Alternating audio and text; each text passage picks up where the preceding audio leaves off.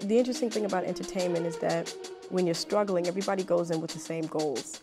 You know, but somewhere along the success area, you start to look at everyone around you and go, wait a minute, where are you going? Where are you going? Hey, was geht? Hier ist Sheriban und du hast in meinen Podcast Femcraft eingeschaltet. Hier geht es um den Weg starker Frauen und besonders Frauen als POC. Also, lasst uns austauschen und zusammen wachsen. Heute bin ich bei der lieben Vicky. Sie kommt aus Bad Kreuznach und ist die Tochter eines deutsch-rumänischen Ehepaars. Nun ist sie seit sieben Jahren selber Mutter und hat schon einiges an Gründungserfahrung gesammelt. Gestartet ist sie mit Dein Design und hat danach die Alpha Bambi GmbH ins Leben gerufen. Darüber baut sie Projekte auf wie Equitoria. Was genau hinter diesen Firmen und Wiki steckt, erfahrt ihr, wenn ihr dranbleibt. Außerdem sprechen wir darüber, wie es ist, als Frau zu gründen und welche Hindernisse uns begegnen können. Danke, dass du da bist.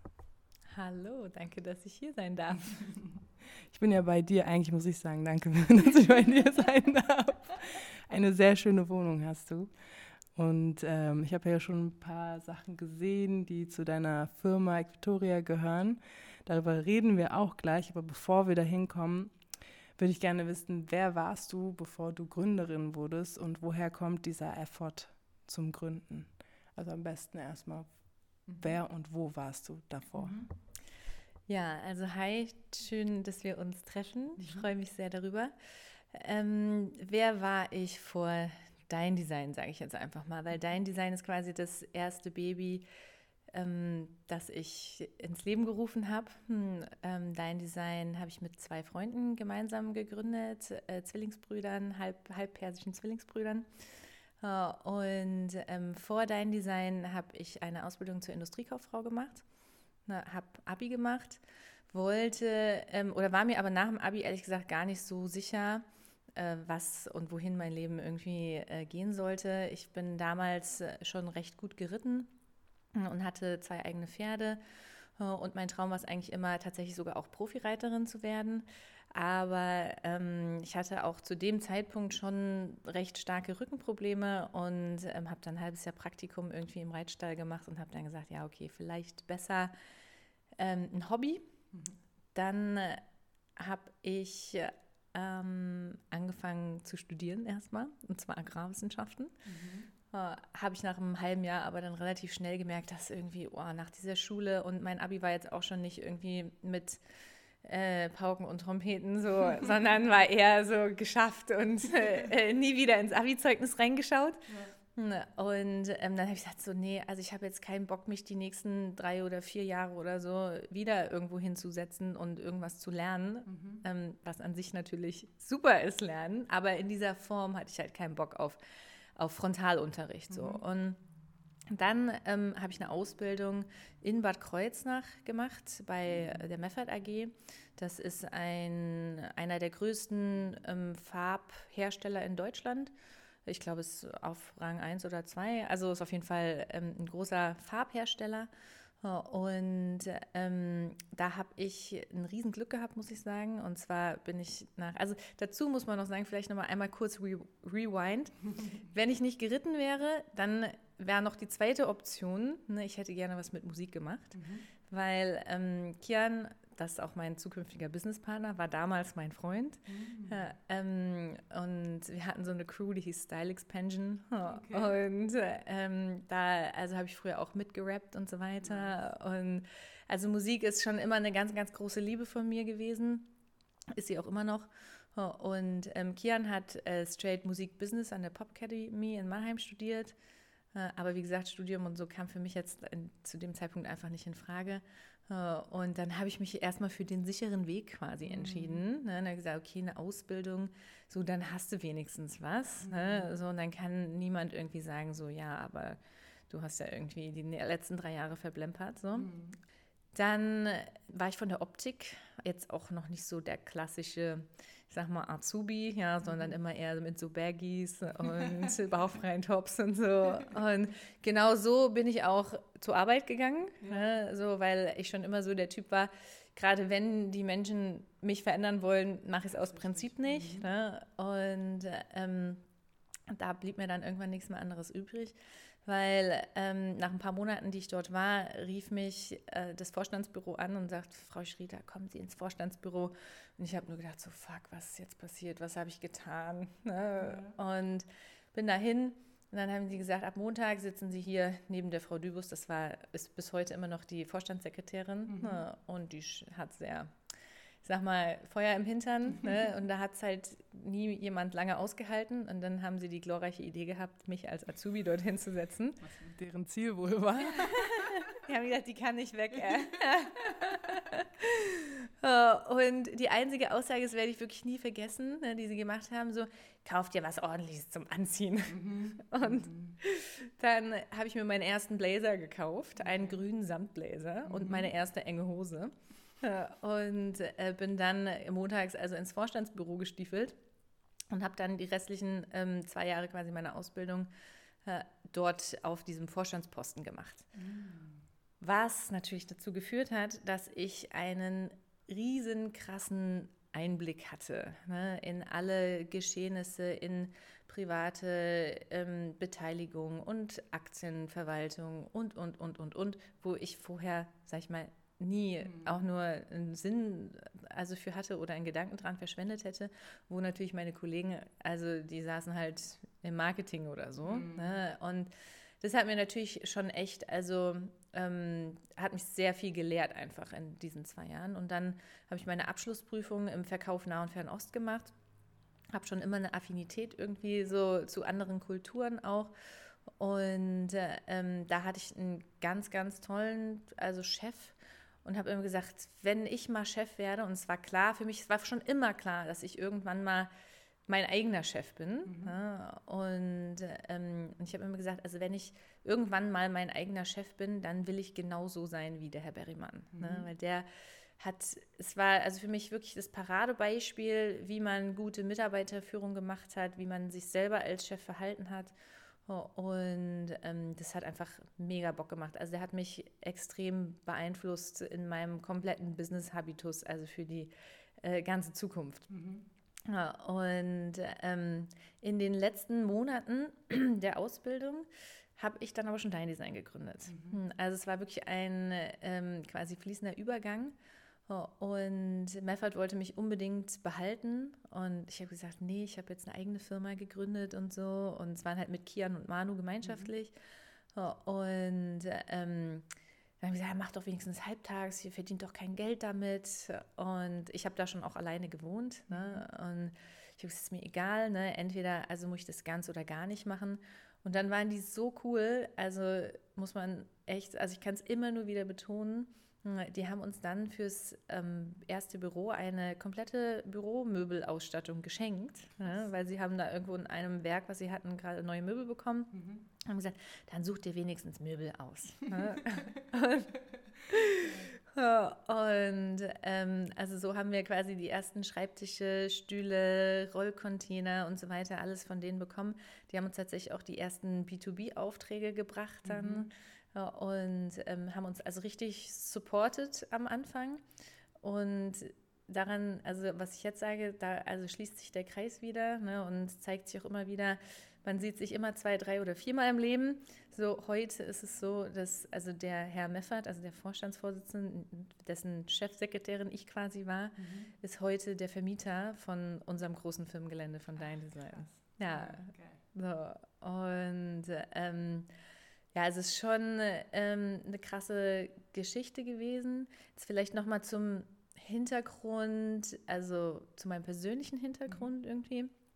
Ja, ähm, wie du ja schon gesagt hast, also deutsch-rumänisches Ehepaar. Mein Papa ist ähm, der Rumäne in dem Fall, mhm. der ist äh, unter Ceausescu geflohen mhm. äh, und kam also erst mit Mitte 30 nach Deutschland hat, ähm, ist Arzt gewesen zu dem Zeitpunkt schon. Es hat immer die Geschichte erzählt, er ist in Rumänien mit der Kutsche und der Hebamme über Land gefahren und ist in Eiern und Milch und Käse bezahlt worden. Ne? Also es sind so Geschichten, die kann man sich überhaupt nicht vorstellen, ne? dass das irgendwie passiert ist ne? in einer Zeit, die doch eigentlich recht greifbar ist. So. Mhm.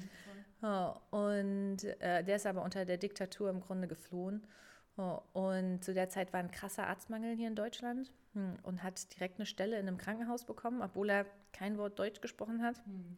Ja, und ähm, hat sich dann da also wirklich ganz krass durchgebissen. Anders kann man das nicht sagen. Also der hatte wirklich nichts, nur die Klamotten, die er am Leib getragen hat. Oh, und ähm, hat dann im Krankenhaus meine Mutter kennengelernt, die zu dem Zeitpunkt Medizinstudentin war. Mhm. Und ähm, ihr Vater, also mein Opa, war krank, hatte, glaube ich, Gallensteine oder irgend sowas. Mhm. Und mein Vater war quasi behandelnder Arzt. also kleine Love Story. Ja, könnte wirklich so eine kleine Serien-Love Story sein. Ja, voll, voll. Und ähm, also so haben die sich kennengelernt.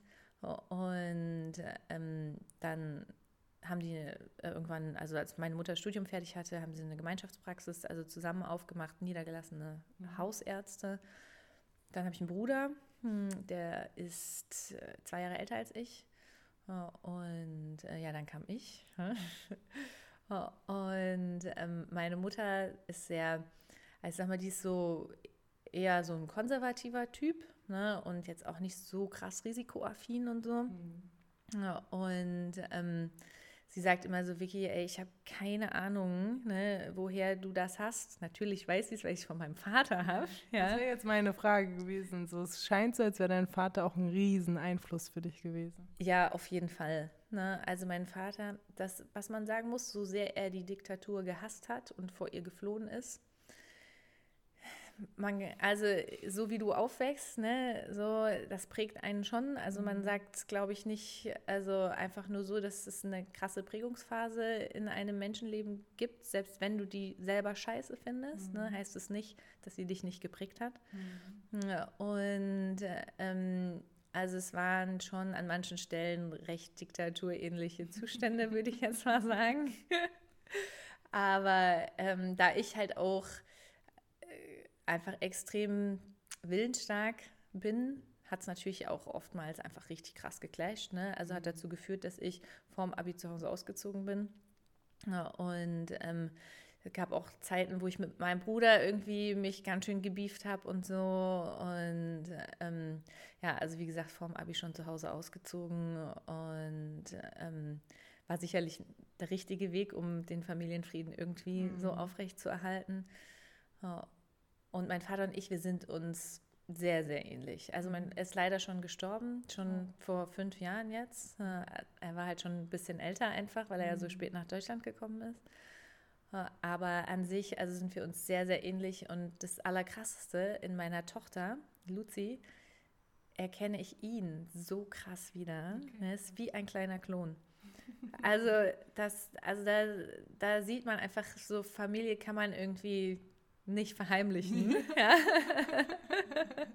Legt sich über die Gene doch weiter. Ja, voll. Also wirklich, und ähm, die ist also, die ist jetzt schon, also sie ist fünf, ne, und ähm, die ist der geborene Anführer. Ne? Also kann man gar nicht anders sagen. Also sie ist viel krasser als ich, würde ich sagen. Mhm. Ich erkenne mich natürlich auch ganz oft in ihr wieder so ähm, kann auch Gedankenstrukturen, die vielleicht für andere nicht ganz so leicht nachvollziehbar sind, von ihr gut nachvollziehen, weil ich sie halt einfach kenne und diese mhm. Gefühle auch kenne und so weiter. Ne? Und äh, ähm, ja, also äh, ich sag mal, da ziehen sich die Gene auf jeden mhm. Fall durch. So. Ja. Du meintest ja, dass deine Eltern Ärzte waren. Mhm. Hatten die auch so ein bisschen, also bei uns ist es immer so, ja, du musst jetzt auch Arzt werden. Oder waren die dann fein damit, dass du deinen eigenen Weg gegangen bist? Mm, gute Frage. Sie waren natürlich überhaupt nicht fein damit. Meine Mutter hat mich bis vor ein paar Jahren noch gefragt, ja, aber verdienst du denn überhaupt Geld damit? Ich so, ja, Mama, ich und 120 andere Menschen auch. Ähm, nee, also sie hätten sich natürlich gewünscht, ne, wenn eines der Kinder zumindest irgendwie mhm. ähm, in ihre Stiefel äh, tritt. Aber also ich habe das auch versucht, beziehungsweise ich habe gesagt, ich gucke mir das an mhm. ja, und ähm, habe eine Ausbildung zum Rettungssani gemacht und bin auch ein Jahr, also das ich auf dem Wagen gefahren, mhm. habe dann aber gesagt, so mir macht es zwar Spaß und so weiter, aber es ist also nicht das, weil das Medizinstudium ist ja wahnsinnig lang und wahnsinnig aufwendig und dann musst du noch Facharztspezialisierung machen und, und, und. Und ich gesagt, nee, das sehe ich, da sehe, so ist meine, so groß meine Leidenschaft nicht dafür. Mhm. Und ähm, das sehe ich einfach nicht. Und deswegen habe ich es nicht gemacht. Ne? Mhm. Und mit der Ausbildung waren sie dann erstmal fein. Als ich dann die Firma gegründet habe, war es dann schon wieder ein bisschen schwieriger. Okay. Ne? Also das haben sie nicht so richtig verstanden. Ich meine, auch das Businessmodell dahinter haben sie, glaube ich, einfach nicht verstanden, weil wir extrem früh dran waren. Zu dem Konzept kann ich vielleicht auch gleich einfach nochmal ein bisschen was erzählen. So. Und ähm, wie gesagt, also sie haben mich jahrelang gefragt, ob ich denn oder wie und ob man denn überhaupt damit Geld verdienen kann. Mhm. Und ähm, also vielleicht zum Konzept Dein Design. Wir haben ähm, damals hat sich Kian einen Laptop gekauft. Das war noch die Phase, wo man noch richtig krass unterwegs war, wenn man einen Laptop hatte.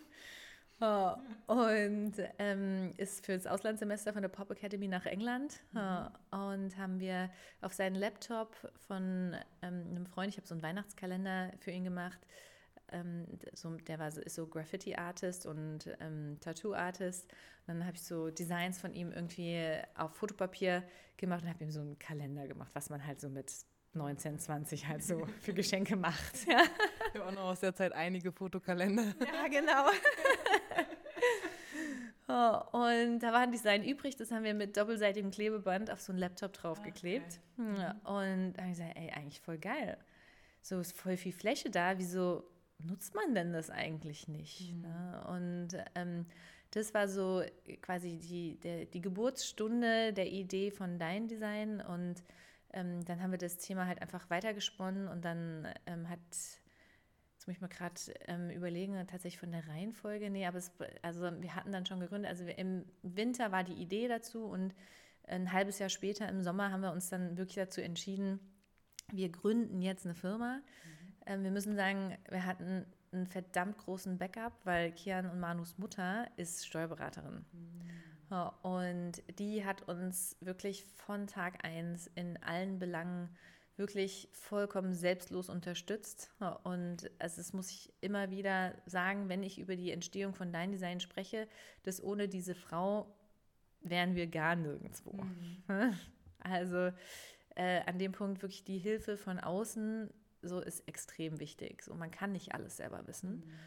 Und ähm, deswegen, wenn man irgendwie Zugriff auf gute Leute hat, selbst wenn man keinen Zugriff auf gute Leute hat, dann sollte man sich darum bemühen, irgendwie äh, sich den Zugriff zu beschaffen über Kontakte und so weiter. Mhm. Netzwerk ist halt ein ganz wichtiges Thema, aber da komme ich auch gleich nochmal zu, weil das auch, glaube ich, einer meiner großen USPs irgendwie ist, mhm. den ich mir über die letzten 15 Jahre irgendwie aufgebaut habe. So.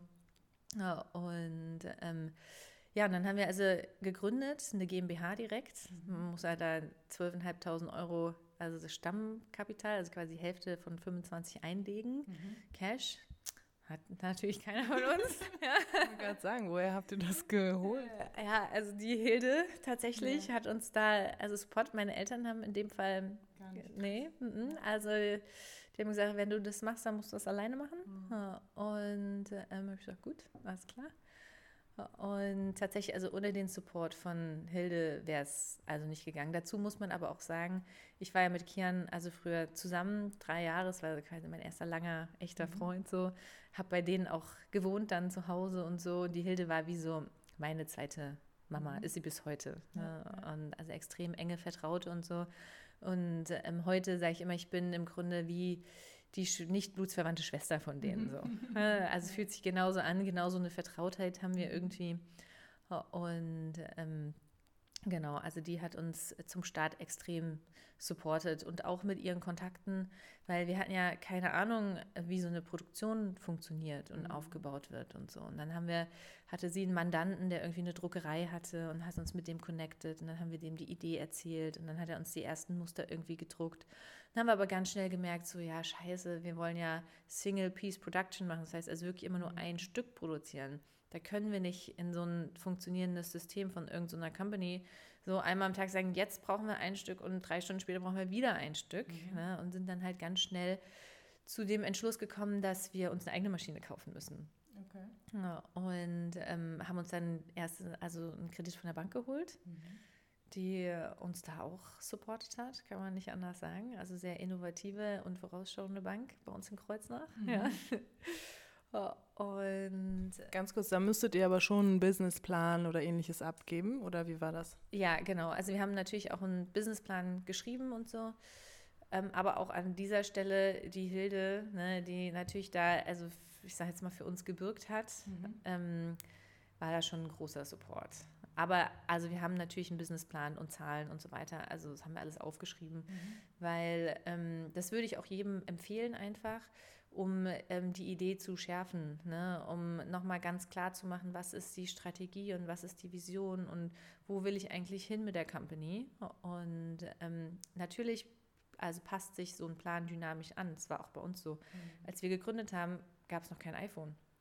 Ja, heute ist iPhone einer, einer unserer absoluten Topseller, ne? also mhm. Cases für iPhones. Mhm. Ja. Und ähm, wir haben auch nicht mit Cases begonnen, sondern mit Folien irgendwie, die wir auf die Geräte draufgeklebt haben und so. Und ähm, dementsprechend, also es ist meines Erachtens total wichtig aufzuschreiben, ähm, was man für eine Vision hat und auch was die Ziele sind, um ähm, einfach also den Weg zu schärfen und nicht irgendwie so diffus, ne? Und mhm. heute mache ich mal da ein bisschen und morgen mache ich mal da ein bisschen, ähm, sondern dass man wirklich schon so straightforward irgendwie arbeitet. Mhm. Hm, aber natürlich auch ganz wichtig, dass man immer agil bleibt ne? Mhm. und auf die äußeren Gegebenheiten irgendwie eingeht und so.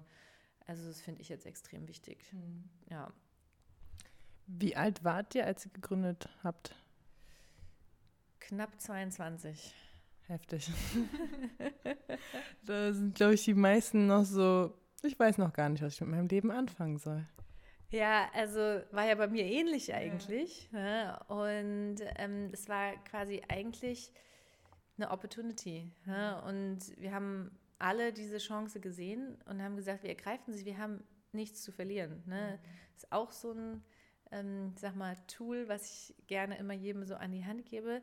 Da ich, also ich denke immer so, was ist mein Worst-Case-Szenario? Mhm. Ne? So, was kann mir am allerschlimmsten passieren, wenn jetzt alles in die Binsen geht? So, ne? Und dann sage ich so, okay, Worst Case Szenario, ich ziehe wieder zu Hause ein, was wirklich Worst Case gewesen wäre, so. Ja.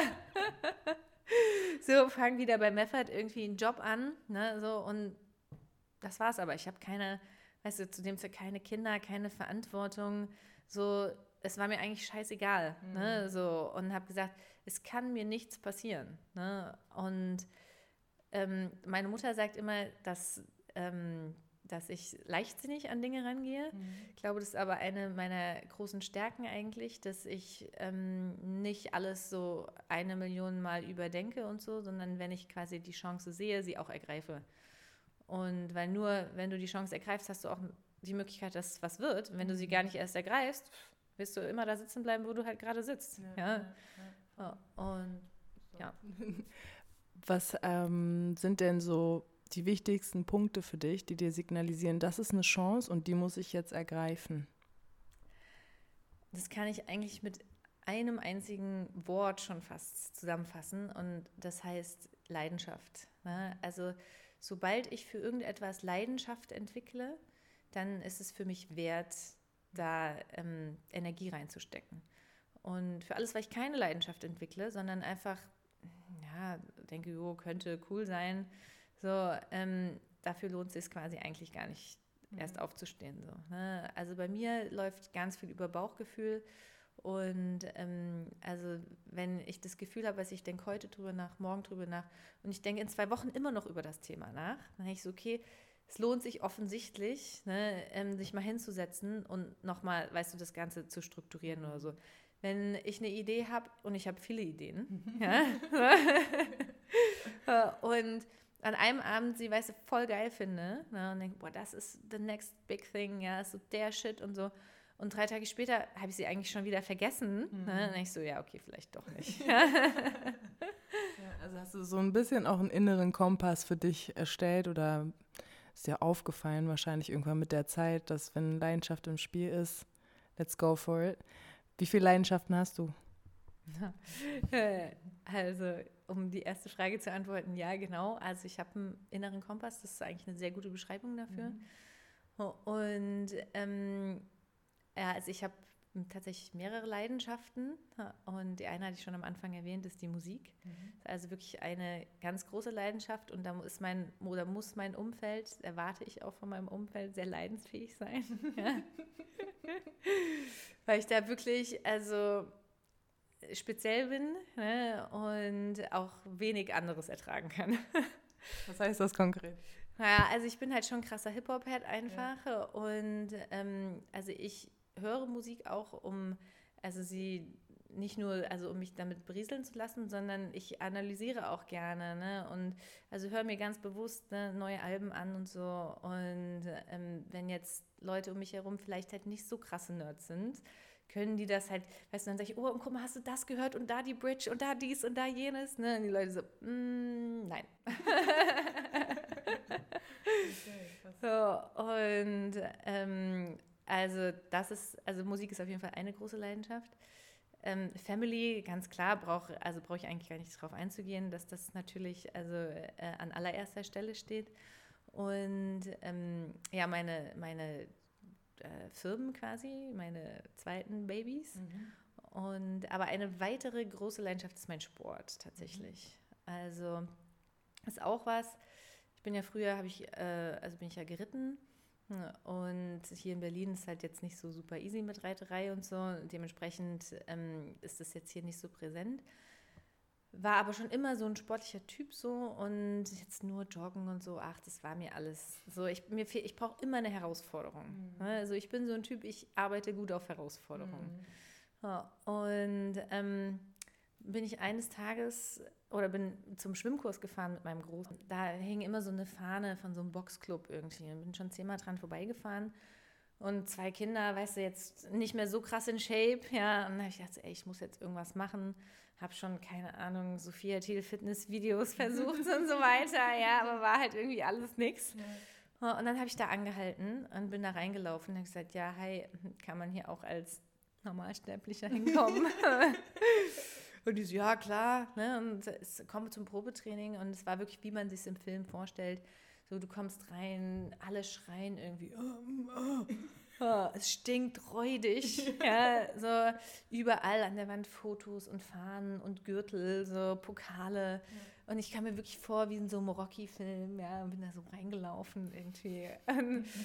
ähm, dann bin ich zum Probetraining gegangen und auch ein Moment, den ich in meinem Leben nie vergessen werde. Micha, der Trainer, äh, wollte quasi, dass ich einen Klimmzug mache. Und so, ich hing halt an dieser Klimmzugstange. ja, und es ging halt kein Millimeter nach oben. Wirklich, kein Millimeter. Ja, und der brüllte mich an, sagt, Vicky, wenn du schon keinen Klimmzug schaffst, dann häng wenigstens nicht wie ein nasser Sack an der Stange. ja, nicht so, das ist mein Training. und äh, so bin ich quasi zum Boxen gekommen. Mhm. und da hatte ich dann das Glück, ich bin dann morgens da immer trainieren, quasi Kinder in die Kita gebracht und dann schnell zum Training ge gerannt und so, damit ich halt Job und alles irgendwie noch alles ne, mhm. unter einen Hut kriege. Und da hat morgens immer so eine Profi-Boxtruppe trainiert. Und ähm, monatelang im Grunde habe ich so neben denen her trainiert, hätte mich nie getraut, auch nur einen Schlag gegen einen Boxsack zu machen, ja, weil ich mir viel zu doof vorgekommen mm. bin, neben so Profis halt. ja. Habe immer so fleißig so Übungen und so gemacht. Ne? Und dann haben die irgendwann gefragt, so, ja, sag mal, was machst du eigentlich hier? ja, und ich so, hm, ja, trainiere.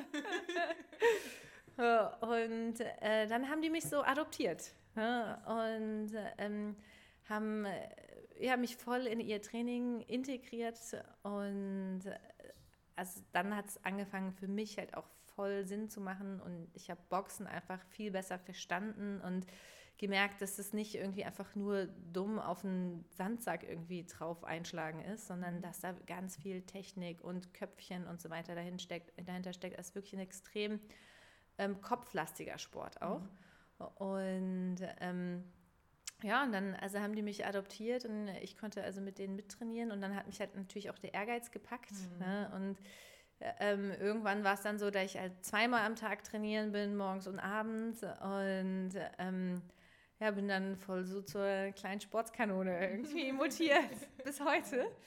Und äh, würde immer, also würde sagen, ich bin tatsächlich heute nach zwei Kindern in der Form meines Lebens. Mhm. Also war weder vor den Kindern noch mit 16 oder 18 oder so in so einer guten körperlichen Form, mhm. ähm, in der ich heute bin.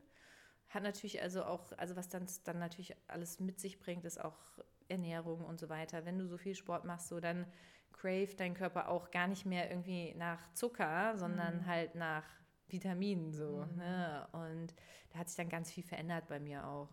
Und ähm, also ich kann aus tiefstem Herzen heraus sagen, dass ähm, der Sport generell, also explizit das Boxen, ähm, eine ganz große Leidenschaft von mir ist. Was aber natürlich beinhaltet, dass ich also auch das Athletiktraining mache und Conditioning Training und, und, und, und, und. Ne? Mhm. Ne? Also ich trainiere halt schon dann übergreifend, bin da so ein mhm. bisschen perfektionistisch veranlagt. Wie oft trainierst du in der Woche? Oh, schon so. Also ich sag mal zu Hochzeiten ähm, so 10, 12 Mal. Hm, und äh, zehn, zwölf Mal ja. in der Woche. Ja. Wir haben nur sieben Tage. Halt zwei, zweimal am Tag, äh, manchmal sogar auch dreimal am Tag, ne? verschiedene Einheiten dann und so. Ja. Du hast auf jeden Fall ein gutes Zeitmanagement. Ja, ich stehe früh auf und gehe früh ins Bett. ja, also ich stehe tatsächlich um fünf auf. Mhm. Und also jetzt aktuell mit Schule und Corona und dem ganzen Hustle ähm, gehe ich also von sechs bis sieben trainieren. Mhm. Und äh, dann halt Kinder, Schule, Arbeit und so weiter. Und je nachdem, wie sich dann der Tag gestaltet, gehe ich manchmal mittags nochmal, ähm, so mittagspausenmäßig Training mhm. oder nochmal abends. Also, ja. Aber also ich sage jetzt mal, in normalen Zeiten äh, trainiere ich so fünf, sechs Mal die Woche. Mhm. Ich habe auch oben, das hast du noch gar nicht gesehen, ein eigenes Gym. Ernsthaft? Okay, also wenn du eine Leidenschaft hast, machst du die nicht nur zum Business, sondern du baust dir dann auch die Sachen einfach in die Wohnung. Ja, absolut. Also, das, aber ich glaube, das ist auch ganz wichtig. Ne? Also es, es geht immer nur 100% all in.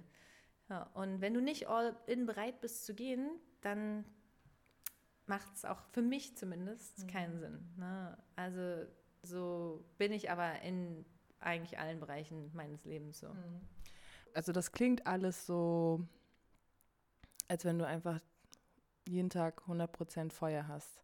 Gibt es aber auch Momente, wo du da sitzt und sagst, oh, ich habe jetzt echt keinen Bock, diese Mail zu öffnen oder ich habe jetzt keinen Bock, Sport zu machen? Gibt es so eine Momente und wenn ja, wie überwindest du die? Auf jeden Fall gibt es die Momente. Jeden Morgen um fünf, wenn mein Wecker klingelt. Ganz so schlimm ist nicht. Aber also ja, auf jeden Fall gibt es die Momente. Ähm, wie überwinde ich die? Das ist eine gute Frage. Da müsste ich tatsächlich selber drüber nachdenken, weil ich da jetzt gar keine so eine pauschale Antwort drauf habe. Ich mache schon viel Prokrastination auch ne? Mhm. und schiebe auch Sachen so vor mir weg. Post öffnen und so zum Beispiel ist jetzt so ein Thema, was ich nicht so gerne mache. Mhm. Und ähm, ja, also eigentlich habe ich da gar kein Tool oder so, sondern irgendwann sage ich halt einfach, ich muss jetzt, ne? ich muss diesen Schweinehund jetzt in dieser Sekunde überwinden. Und ähm, also ich glaube, es hat ganz viel auch mit Routinen zu tun. Also gerade beim Sport auch, mhm. ne? wenn du aus deiner Routine rausgehst, zum Beispiel jetzt zwei Wochen Urlaub machst oder so, dann fällt es dir schon extrem schwer, wieder in deine Routine reinzugehen. So. Mein ähm, Trainer sagt immer, er sagt immer so, ey, wir, wir dürfen eigentlich keinen Urlaub vom Sport machen, mhm. ne? so, weil sobald wir aus unserer Routine raus sind, so ähm, sind wir zwar persönlich also stark genug, um wieder reinzugehen, aber man kann total nachvollziehen, warum ganz viele andere auf einmal dann ihren, weißt du, waren voll drin im Sport und dann oh, doch kein Bock mehr. So. Mhm. Ne? Und ähm, er sagte mal, also man darf seine Routine eigentlich gar nicht verlassen, um langfristig erfolgreich zu sein. Mhm. Da gebe ich ihm auf jeden Fall recht. Mhm. Ja, also natürlich gehören also auch Rest-Days und Tage irgendwie dazu, wo du deinen Kopf mal mit anderen Dingen irgendwie ähm, beschäftigst, mhm. sowohl im Business als auch im Sport.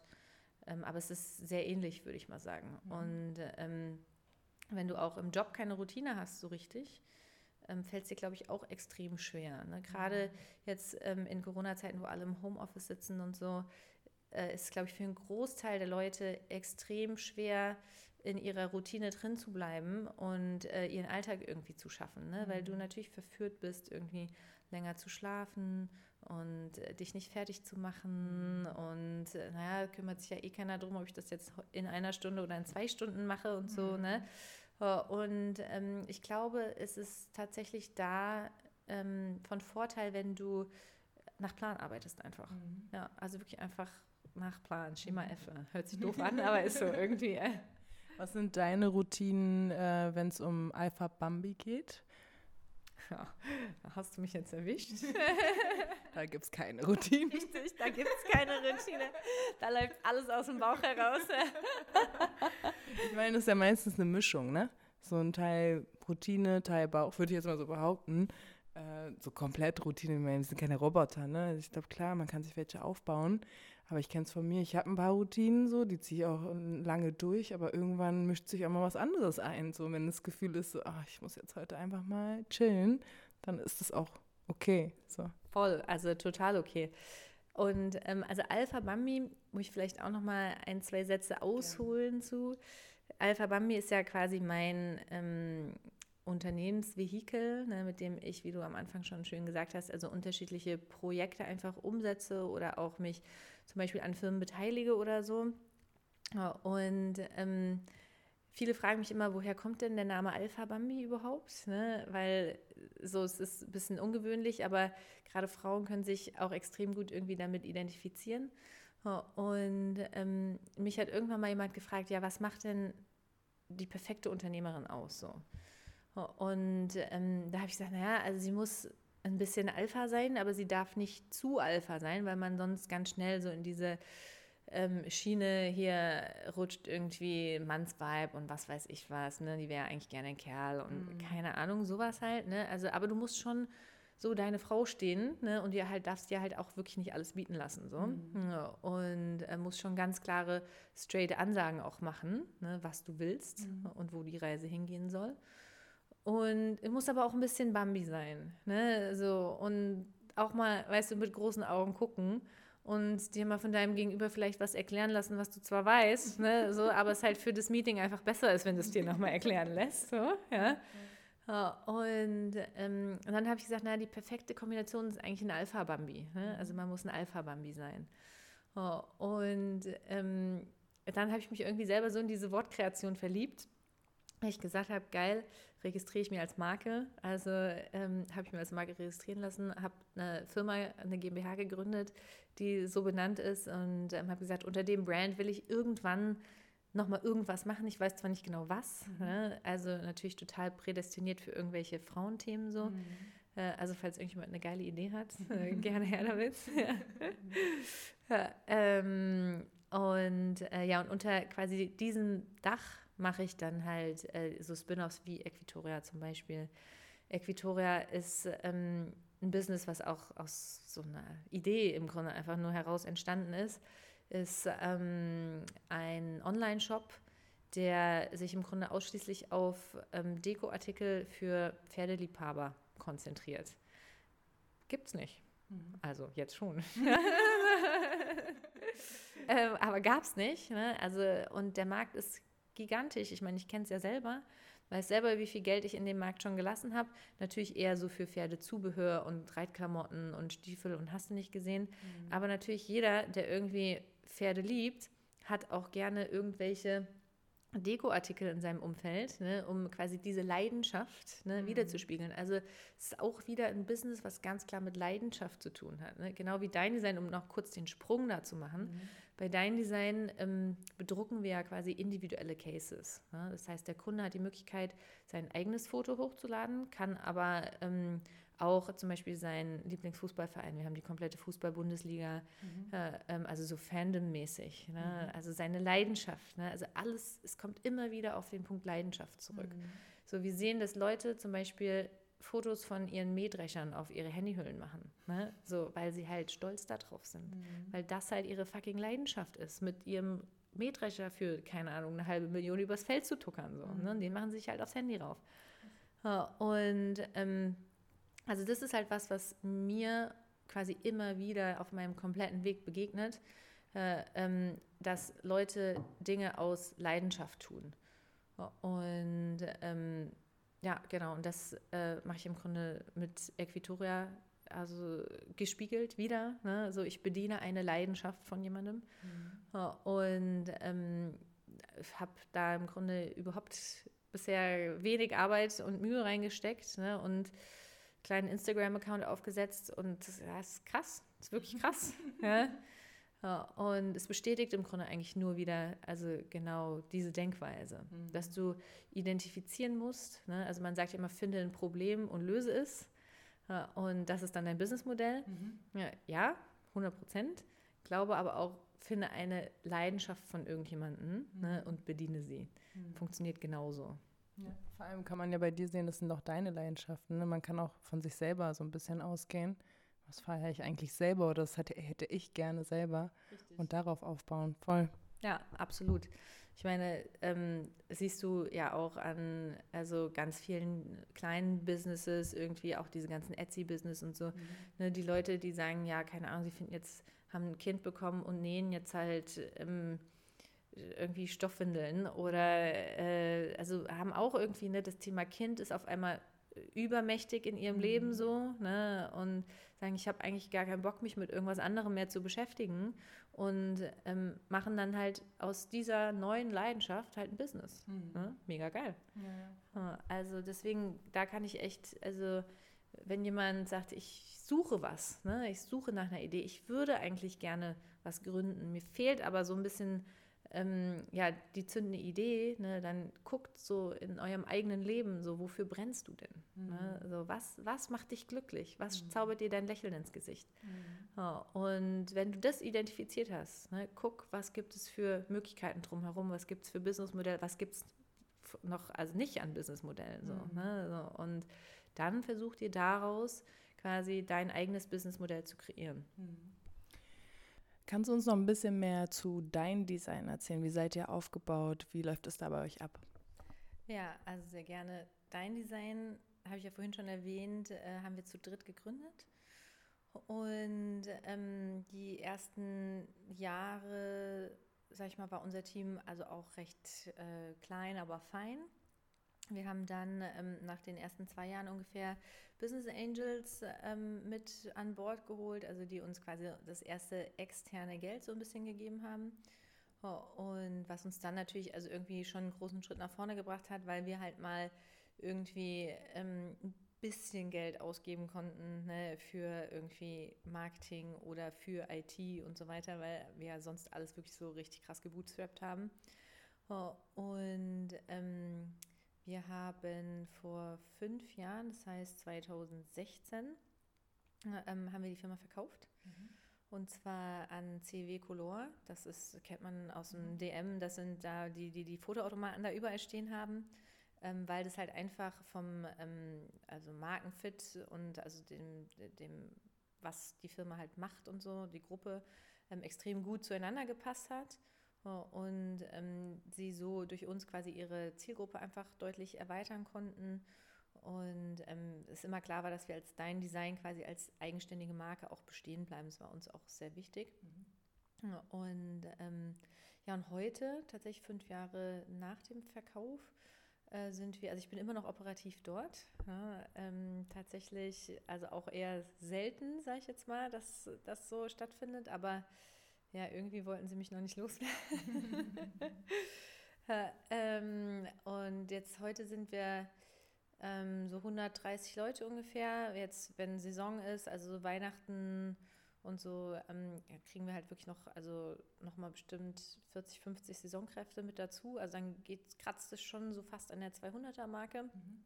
Ja, und ähm, ist natürlich total krass, hätte nie, wirklich nie einer gedacht, ähm, also von uns, als wir die Firma gegründet haben, dass wir irgendwann mal, keine Ahnung, 130, 140 Leute ernähren. Mhm. Alles Leute, ne, die Familie haben und so weiter. Und das halt auch ähm, irgendwie immer krass für uns zu sehen, äh, was aus dieser kleinen Idee einfach geworden ist. So. Also, es, also es beeindruckt mich tatsächlich auch jeden Tag und ähm, lässt mich jeden Tag auch irgendwie so ein bisschen doch Demut auch ne, äh, spüren. Und ähm, wenn ich dann in Kreuznach auf unser Firmengelände irgendwie gehe, denke ich immer so, boah, krass. Äh, ne? Und ähm, was total schön ist, wir haben uns an der, an der Einfahrt so ein Schild, da ist auf der einen Seite unser Logo drauf und auf der anderen Seite steht dann ähm, ganz groß, ähm, It was all a dream. Nice. und ähm, so, wenn man das dann so sieht, ne, was daraus entstanden ist, mega geil einfach. Es hört sich sehr, sehr schön an. Wir können ja einmal so einen ähm, Gründungsprozess durchgehen, wenn du Bock hast. Ich habe jetzt eine geile Idee mhm. und äh, bin auch mit Leidenschaft da drin. Was wäre so der erste Step, wenn ich jetzt nicht die größten Connections habe, wenn ich nicht das größte Budget habe? Also so, okay, gerade Abi fertig, nee, nee, Abi nicht, sagen wir mal Studium fertig oder in dem Alter so 23 bis mhm. 29, will ich mal jetzt so sagen. Ich, habe jetzt 29 gesagt, weil ich selber 29 bin, aber was wären so die ersten Steps, die man machen sollte, um eine gute Basis aufzubauen? Also es gibt so Gründungsberatungsstellen. Mhm. Ähm, da würde ich mich als allererstes mal informieren tatsächlich. Ne? Also wenn ich wirklich so gar keinen Plan habe, äh, ähm, dann würde ich erstmal zu so einer Stelle gehen, mich informieren, was ist denn also die richtige Gesellschaftsform für mich? Ne? Muss ich jetzt schon eine GmbH gründen? Ist es vielleicht noch eine Nummer zu groß? Kann ich eine UG gründen? Kann ich eine GBR gründen? Also sich tatsächlich erstmal über die ähm, rechtliche Form quasi zu informieren, welche da für dich die richtige ist.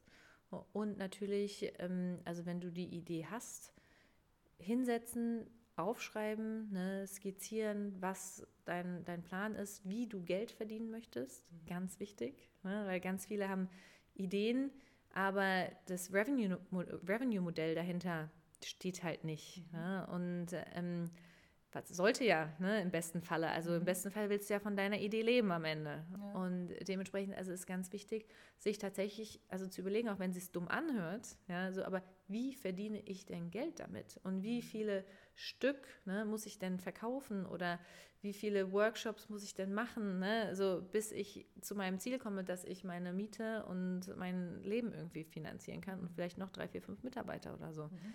Ja, ähm, also das dann, sorry, ja. das dann auch einfach so schätzen oder wie geht man daran? Genau, also schätzen, sich den Markt natürlich angucken. Mhm. Ne? Ähm, ich finde, es ist ganz wichtig, auch mit Leuten darüber zu reden.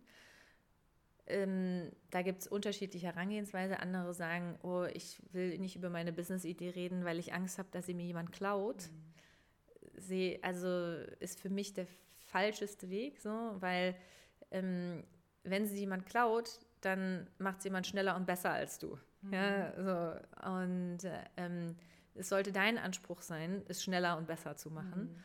Und ähm, das kannst du meines Erachtens nur erreichen, indem du dich ganz viel mit anderen Leuten über diese Idee austauschst. Weil, weißt du, manchmal sieht man vor lauter Bäumen den Wald nicht. Mhm. Ja, und du denkst so, ah, ist die krasseste Idee ever. Und ich glaube, ich verkaufe davon 100 Stück am Tag. Mhm. Und dann sagt dir deine Freundin, sagt so, ja, aber hast du mal darüber nachgedacht und darüber und darüber? Und wenn du das jetzt, und dann verkaufst du drei Stück am Tag. Ne? Mhm. Dann denkst du so, hm. True that. Ne, also deswegen ähm, ist es, glaube ich, ganz, ganz wichtig mit ähm, Menschen, egal ob Freunden oder nicht Freunden, pitch deine Idee so häufig du kannst, weil jedes Feedback, das du bekommst, ist extrem wichtig. Mhm. Egal, ob es positives oder negatives Feedback ist, ne, du kannst ja immer das aus diesem Feedback rausziehen, was ähm, für dich wichtig und sinnvoll ist. Das heißt ja nicht nur, weil jetzt ein Typ sagt, deine Idee ist scheiße, dass die Idee auch scheiße ist. Mhm. Ja, so, aber du kannst dir die Argumentation anhören ne, und kannst daran arbeiten, beim nächsten Pitch, ne, das vielleicht so zu präsentieren, dass der Typ sagt, ja, nee, jetzt sehe ich es ganz anders. Mhm. Ne? Also deswegen ist Feedback, ähm, glaube ich, ein extrem wichtiges Thema. Ja. Mhm. Und, ähm, und dann ist auch einfach machen. Ne? Mhm. Also ähm, ich bin zwar in gewisser Weise perfektionistisch, ähm, aber gerade was so äh, Produkte oder Businesskonzepte und Modelle angeht, sage ich immer, ähm, wenn ich jetzt drei Jahre investiere und damit ich mit einer 100%-Lösung an den Start gehe, so und dann rausgehe und merke, es geht nicht, hm. ja, vielen Dank, habe ich drei Jahre ey, vergeudet. Ja, so wenn ich nach drei Monaten ja, mit einem ersten Prototyp an den Start gehe und dann am offenen Herzen quasi operiere und merke, okay, da muss ich vielleicht das noch ändern und da muss ich dies und jenes und ähm, quasi äh, ongoing das Produkt, welches auch immer es ist, ne, es kann ja auch eine Dienstleistung sein oder so, also weiterentwickle, ist es viel, viel sinnvoller äh, mit einer, ähm, ich sage jetzt erstmal halbgaren Lösung ja, an den Start zu gehen und dann fertig zu kochen, während du halt schon den Tisch deckst. So. Mhm. Ja. Und ähm, also das wäre so auf jeden Fall noch ein großer Punkt, ähm, dass man nicht mit dem Anspruch rangehen sollte, erst rauszugehen, wenn alles 100% fertig ist. So, ne? Die Webseite wird nie 100% sein. Mhm. Ne? So, also es gibt immer irgendwas, was nicht geil ist. Ja. So.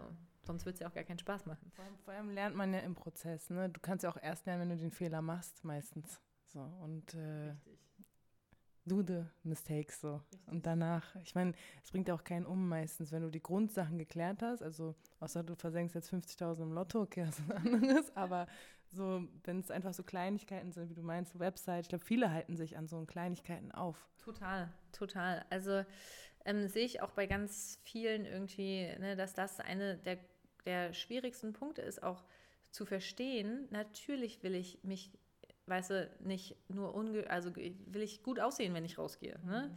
So, klar, so ich will nicht ungeschminkt irgendwie auf eine geile Party gehen, ja, wo alle anderen halt irgendwie in Abendroben rumlaufen. Mhm. So, verstehe ich. Ne? So, aber Wimperntusche ist besser als keine. ja? Richtig gutes Frauenbeispiel. ja, also ähm, dementsprechend da wirklich einfach so ein bisschen über den eigenen Schatten springen mhm. und sagen, auch wenn es noch nicht 100% ist, ist es egal. Mhm. ist einfach egal. Ja. Wir waren ja jetzt schon hier bei Frauen ja. und Wimperntusche. Wie ist es da als Frau zu gründen und äh, was begegnet dir so? Was für Hindernisse oder was für ähm, Feedback bekommst du? Ja, also da ich ja sehr früh und sehr jung gegründet habe, war das am Anfang schon echt schwierig für mich. Mhm. Also ich weiß noch ganz genau, wir waren einmal bei Fujitsu Siemens damals und haben denen unser Produkt vorgestellt und wollten den quasi, also Skins für ihre Laptops verkaufen. Und da saßen dann so fünf Männer. Wahrscheinlich waren die, keine Ahnung, wahrscheinlich waren die so alt wie ich heute oder so. Mhm. Ja, keine Ahnung, vielleicht waren sie ja noch ein Ticken älter. Ja, und, ähm, und ich war dort mit Praktikanten. Mhm.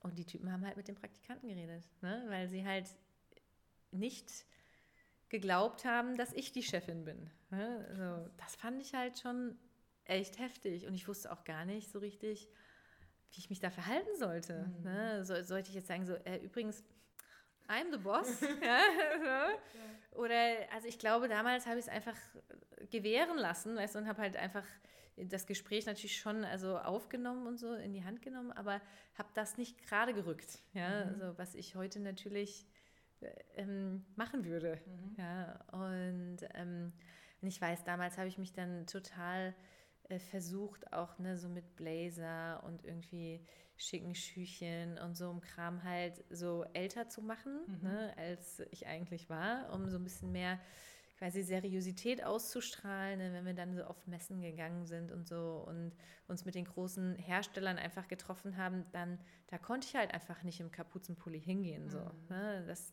das war halt, ging einfach damals mhm. nicht so. Und, ähm, und also da, das, da, da habe ich so im Nachhinein betrachtet, mich schon sehr versucht anzupassen ne? und ähm, generell auch diese Branche überhaupt erst zu verstehen und so. Und ähm, das würde ich heute, würde ich hingehen, wie ich Bock habe halt. Mhm. Ne? So, aber das ist auch ein Prozess gewesen. Mhm. Ne? Also ähm, vielleicht war das auch richtig, dass ich, oder nicht nur vielleicht, sondern es war sicherlich richtig, dass ich das damals so gemacht habe, mhm. weil sonst hätte uns keine Sau mehr ernst genommen. Wenn wir jetzt mit 22 im Kapuzenpulli war halt auch noch nicht die Zeit da. Ja. Ne? So, ähm, irgendwo in so ein Business-Meeting reinschlappen. So. Ne? Gab es noch kein Facebook, gab es noch gar nichts. Mhm. Ja? Oh, gab es noch keinen Mark Zuckerberg so, ja, in Badelatschen. oh, und ähm, ja, also da ähm, das war schon teilweise krass und natürlich, also so diese ganze E-Commerce-Branche. Mhm.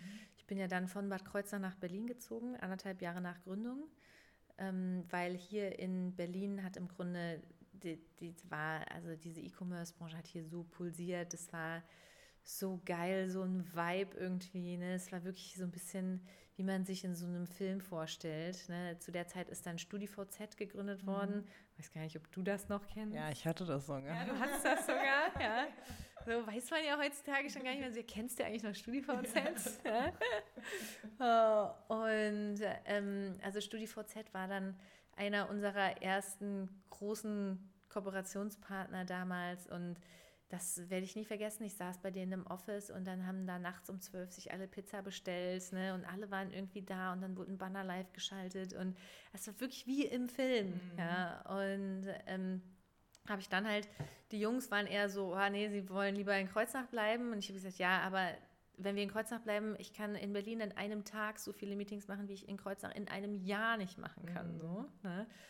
Und dann bin ich nach Berlin gezogen. Ohne irgendetwas. Ich habe mir von den, also wir hatten damals so Business Angels mhm. mit drin, die haben uns also ein, ein, bisschen Geld gegeben und die hatten eine Wohnung in der Linienstraße, äh, nee, in der Gipsstraße, mhm. Mitte. Mhm. Ja, und die war aber komplett leer. Und die haben gesagt, du kannst in die Wohnung rein. Ja, und dann habe ich mir von, und ich hatte ja wirklich gar keine Kohle, ne, habe ich mir von meinen letzten 80 Euro eine Matratze gekauft, habe bei den Nachbarn geklingelt, ist auch wirklich auch, ne, muss man sich mal auf der Zunge zergehen lassen, habe gesagt, ja, hi, bin die neue Nachbarin. Meine Sachen sind noch nicht da. Ja, so. ähm, könnt ihr mir was leihen? Und dann haben die mir ein Geschirrset, Messer, Gabel, Löffel, Teller, Glas, ja, und haben mir einen Campingstuhl und einen Campingtisch ausgeliehen. Okay. Ja, und das war fürs erste halbe Jahr quasi meine Operation-Zentrale. Und bin ich jeden Nachmittag zu irgendwelchen Meetings, habe mich zum Lunch einladen lassen und so. ja, so, weil wie gesagt, keine Kohle für gar nichts. Mhm. Ja.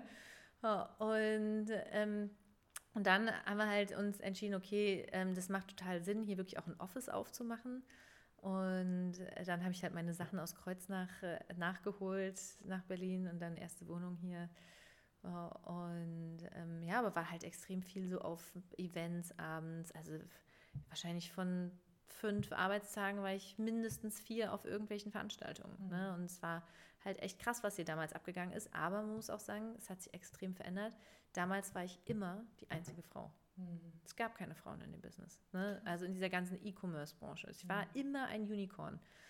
Und ähm, das hat sich ja also jetzt in den letzten 15 Jahren so extrem gewandelt und gibt es ja auch ganz viele Bewegungen irgendwie, die gerade Frauen und Mädchen irgendwie zum Gründen animieren und so und es ist wirklich extrem geil. Und ähm, also jetzt heute gehe ich nur noch ganz, ganz selten auf Events, ähm, bin aber immer wieder total baff, wie hoch der Frauenanteil jetzt mhm. ist. Ne? Und ähm, also hat sich das Business schon sehr, sehr gewandelt. So. Mhm. Aber hat damals war es sicherlich auch ein Vorteil für mich, eine Frau zu sein. Mhm. Ne? So, weil immer alle so, ah ja, die von dein Design. Ne? Mhm. So, und ähm, es war schon äh, zu gewissen Teilen sicherlich ein Vorteil, sicherlich auch manchmal ein Nachteil, gar mhm. keine Frage. Daraus ja dann auch am Ende die Wortkreation Alpha Bambi. Mhm. ja, ja. Wie ist das mit den Frauen in der E-Commerce-Branche? Tauschen die sich aus oder ist es auch mehr so Ellbogen-Mentalität? Also mittlerweile ähm, tauschen die sich aus. Mhm. Das ist ähm, tatsächlich äh, gelernte und gelebte Praxis. Ich meine, es gibt natürlich immer Frauen, ja, die weiß ich nicht, was sie für einen Schlumpf gefressen haben, ja, so, aber halt einfach scheiße sind. Mhm. So gibt aber auch immer Männer, die einfach scheiße sind. Äh, und ähm, aber an sich ist tatsächlich so, dass ähm, es also unterschiedlichste Netzwerke gibt und so, in dem sich die Frauen also austauschen, supporten ja, und ähm, versuchen auch den Rücken zu stärken und so weiter. Mhm. Ja, also es hat sich sehr gewandelt, definitiv. Es kommen auch Jüngere auf dich zu und fragen nach deinem Know-how, wenn du mal auf einem Event bist. Ja, also ähm, tatsächlich früher häufiger, ähm, da ich mich aus dieser ganzen Branche einfach so ein bisschen zurückgezogen habe ne, und halt da nicht mehr so krasse Rampensau und so bin, weil ich das halt einfach lang gemacht habe mhm. ne, und irgendwann mh, hm, reicht es dann auch mal ne? und mit Family und so weiter. Also ich habe genügend Dinge, die ich einfach so im Daily Life machen muss. Ne? Mhm. Ne? Und da ist dafür dann einfach nicht mehr so viel Platz, mich so zu präsentieren. Ja, ähm, aber natürlich äh, wenn jetzt äh, Freundinnen äh, oder tatsächlich also Bekannte wiederum Freunde haben, ne, die eine tolle Idee haben, sagen so, die bräuchten mal irgendwie einen Sparringpartner, um mal die Idee zu besprechen und, und, und, dann ähm, bin ich die allererste, die hier schreit mhm. ne, und sage, ey, klar, jederzeit auf jeden Fall. Also ähm, gerade auch eine andere Freundin von mir, hat jetzt äh, eine Firma gegründet, hat gesagt, Vicky, du warst die Motivation, dass ich das gemacht habe und so. Und das macht einen dann natürlich auch extrem froh. Ne? Mhm. Und froh, man, also freue ich mich voll, dass ich auch andere irgendwie inspirieren kann, oh, ähm, so ihren Traum zu verfolgen. Mhm. Also das finde ich extrem cool und schön dann auch. Ja, ja ich vor allem ist auch ähm, das Thema so Gründen und Firma haben manchmal so da stellt man sich mal halt so Anzugsleute vor und so, ne? Also, wenn man nichts damit zu tun hat. Und du bist halt mega cool. So, und da kann man einfach so mit dir drüber reden. Ich glaube, das öffnet vielen die Tür und auch mit so die Hemmung mal wegzulassen und sich zu trauen, dass man die Idee mal laut ausspricht. Also ich glaube, es bräuchte noch mehr so Leute wie dich, um da noch mehr Frauen ins Business zu. Muss jetzt nicht immer E-Commerce sein. Ich sehe das so in anderen Branchen halt. Ne? Das ist super wichtig, dass wir da so miteinander uns austauschen. Ja, also sehe ich ganz genauso. Und ähm, was ich auch glaube, nur weil du gerade eben gesagt hast, es muss nicht immer E-Commerce sein. Ähm, ein Businessmodell funktioniert im Grunde branchenübergreifend immer genau gleich. Ne? Mhm. Und das heißt also auch, wenn jetzt ähm, jemand eine vollkommen branchenfremde Idee hat oder so, ne, soll er sich nie schämen oder nicht trauen, jemanden aus einer anderen Branche irgendwie anzusprechen, mhm. ähm, weil die Leute meistens das einfach adaptieren können mhm. und ihnen trotzdem weiterhelfen. Ne? Also das ist echt nochmal die Aufforderung auch, ähm, wenn du in deinem Freundeskreis oder Bekanntenkreis irgendwie Leute hast, die schon Unternehmen gegründet haben oder selbstständig sind oder so, vielleicht, wie gesagt, überhaupt nichts mit deiner Branche jetzt zu tun haben, frag sie trotzdem, weil sie haben also sicherlich extrem wertvolle Erfahrungen gemacht, die sie mit dir teilen können. So. Mhm. Und ich glaube, das ist auch so ein Thema, so dass es halt um Erfahrungsaustausch geht. Ne? Gar nicht unbedingt Ratschläge zu geben, mhm. weil Ratschläge ne, sind immer so ein bisschen heikel. Ne? Du sagst ja, fahr links, ja, und dann war irgendwie, aber äh, keine Ahnung, ja, das Ziel rechts, ja, so hab Pech gehabt. Und deswegen, also Ratschläge finde ich immer so ein bisschen schwierig, ne? aber wenn du aus deinen Erfahrungen berichtest, ne, dann haben die Leute immer die Möglichkeit, sich das Beste aus dieser Erfahrung rauszuziehen, so, ne, was für sie quasi am besten passt und was sie auf sich irgendwie anwenden können und so. Ja. Und ähm, ja, also es ist so ähm, was, dass man tatsächlich, also ich jeden irgendwie encourage, quasi sagen, so sprich aus deiner Erfahrung. Du hast 15 Jahre, 20 Jahre, keine Ahnung, irgendwas gemacht. Du hast ja was erlebt in dieser Zeit. Ja. Ne? Rede einfach darüber. Es wird anderen helfen. Ja. ja. Genau, deswegen mache ich auch den Podcast. Sau geil. Ne? Du hast den so richtig gut beschrieben. Also so der Grund dafür ist genau das, weil ich auch genau davon überzeugt bin, dass das viel lehrreicher ist als eine Liste mit äh, Ratschlägen. Ja. Wir kommen auch schon äh, zum Ende alle die, die noch mehr wissen wollen, äh, ja, müsst ihr versuchen, Vicky ans Telefon oder an äh, Mail zu bekommen. Aber ich habe immer noch so äh, drei letzte Fragen, die ich stelle. Und ähm, die erste ist, was denkst du, ist deine Mission auf der Welt? Also muss jetzt nicht businessbezogen sein, sondern generell, so was ist so deine Herzensmission? Boah, krass Frage. Äh. Was ist meine Mission auf der Welt? Also ich lerne für mich immer mehr, dass ähm, äh, ein bedingungsloser guter Umgang äh, extrem wichtig ist und ich also es gibt eigentlich nichts mehr, was mich erfreut, wenn ich jemand anderem eine Freude machen kann. Und das ist egal mit was, heute Morgen gerade, also das Beispiel, da ist einer Frau, die auf der Straße lebt, irgendwie ihr Einkaufswagen umgefallen. So, und, ähm, und ich bin mit dem Hund dran vorbeigegangen, also war so, keine Ahnung, zehn Meter entfernt und habe gesehen, wie sie sich da abmühte und versuchte also diesen Wagen aufzuheben. Ne? Und dann bin ich halt zu ihr hingegangen, habe gemeint, ey, soll ich dir helfen? Ne? Die guckte mich an wie vom Donner gerührt, mhm. ja, so weil sie damit so überhaupt nicht gerechnet hatte, dass ihr jetzt jemand helfen möchte. Mhm. War so, oh, danke, danke, danke, ja, voll lieb von dir und so.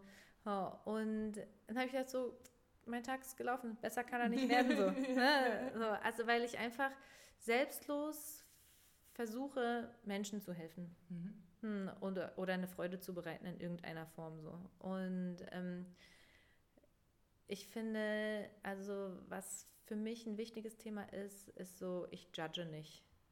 Also ich sage so, ich, ich sage mal so, ich versuche eigentlich nie zu judgen. Natürlich gibt es mhm. Situationen, in denen du auch mal judgst, so, aber mein Grundtenor ist eigentlich, ich lasse jeden genauso sein, wie er ist in meinem Umfeld.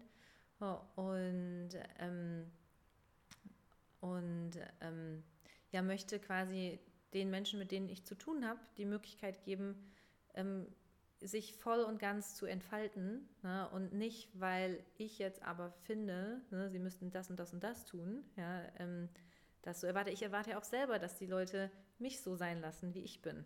Ne? So, und mich meine Musik hören lassen und mich meinen Sport machen lassen und, und, und, und, und, und, mhm. ohne mich in irgendeiner Form dafür zu verurteilen. So. Und ich glaube, wenn man ähm, diese Grundwerte irgendwie in sich versucht zu verankern oh, und ähm, damit so durchs Leben geht, hat man schon eine ganz coole Richtung. So. Ich weiß jetzt nicht, ob es eine Mission ist, aber ähm, so die Mission im Grunde eigentlich positiv zu sein. Mhm. Ne? So.